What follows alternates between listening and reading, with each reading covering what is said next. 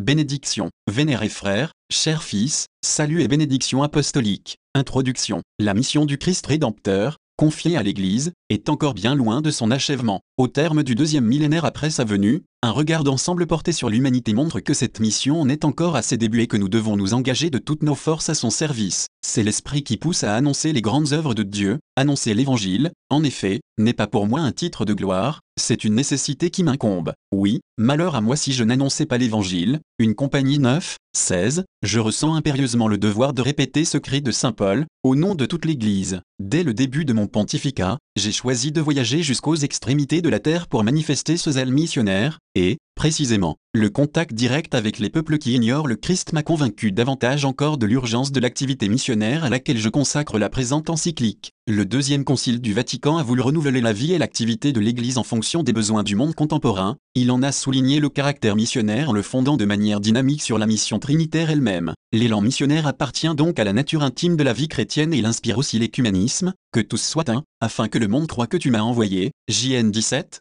21. 2. Les fruits missionnaires du Concile sont déjà abondants, les églises locales se sont multipliées, avec leurs évêques, leur clergé et leur personnel apostolique. On constate une insertion plus profonde des communautés chrétiennes dans la vie des peuples, la communion entre les églises entraîne un échange intense de biens spirituels et de dons. L'engagement des laïcs dans l'évangélisation est en train de modifier la vie ecclésiale, les églises particulières s'ouvrent à la rencontre, au dialogue et à la collaboration avec les membres d'autres églises chrétiennes et d'autres religions. Et surtout, une conscience nouvelle s'affirme, à savoir que la mission concerne tous les chrétiens, tous les diocèses et toutes les paroisses, toutes les institutions et toutes les associations ecclésiales. Cependant, en ce nouveau printemps du christianisme, on ne peut taire une tendance négative que ce document désire contribuer à surmonter, il semble que la mission spécifique agente devienne moins active, ce qui ne va assurément pas dans le sens des directives du Concile et de l'enseignement ultérieur du magistère. Des difficultés internes et externes ont affaibli l'élan missionnaire de l'Église à l'égard des non-chrétiens, et c'est là un fait qui doit inquiéter tous ceux qui croient au Christ. Dans l'histoire de l'Église, en effet, le dynamisme missionnaire a toujours été un signe de vitalité, de même que son affaiblissement est le signe d'une crise de la foi.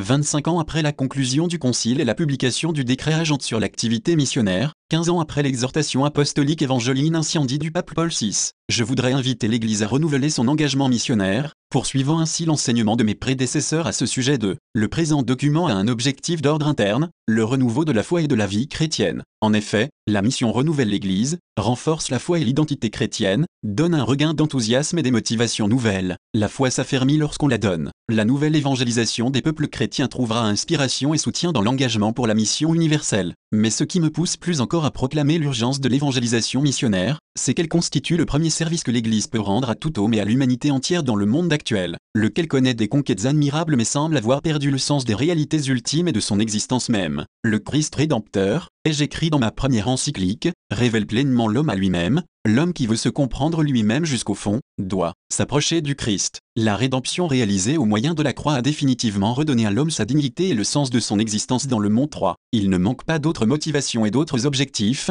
répondre aux nombreuses requêtes d'un document de cette nature, dissiper les doutes et les ambiguïtés au sujet de la mission agente, en confirmant dans leurs engagements nos frères et sœurs méritants qui se consacrent à l'activité missionnaire ainsi que tous ceux qui les aident, promouvoir les vocations missionnaires, encourager les théologiens à approfondir et à exposer systématiquement les divers aspects de la mission, relancer la mission de manière spécifique, en engageant les églises particulières, spécialement les jeunes églises, à envoyer et à recevoir des missionnaires, assurer les non-chrétiens et, en particulier, les pouvoirs publics des pays vers lesquels s'oriente l'activité missionnaire, que celle-ci a pour fin unique de servir l'homme en lui révélant l'amour de Dieu qui s'est manifesté en Jésus-Christ. 3. Vous tous les peuples, ouvrez les portes au Christ. Son évangile n'enlève rien à la liberté de l'homme, au respect dû aux cultures, à ce qui est bon en toute religion. En accueillant le Christ, vous vous ouvrez à la parole définitive de Dieu, celui en qui Dieu s'est pleinement fait connaître et en qui il nous a montré la voie pour aller à lui. Le nombre de ceux qui ignorent le Christ et ne font pas partie de l'Église augmente continuellement, et même il a presque doublé depuis la fin du Concile. À l'égard de ce nombre immense d'hommes que le Père aime et pour qui il a envoyé son Fils, l'urgence de la mission est évidente. D'autre part, notre temps offre à l'Église de nouveaux motifs d'agir en ce domaine, l'écroulement d'idéologies et de systèmes politiques oppressifs, l'ouverture des frontières et l'édification d'un monde plus uni. Grâce au développement des communications, dans les peuples, la reconnaissance croissante des valeurs évangéliques que Jésus a incarnées dans sa vie, paix, justice,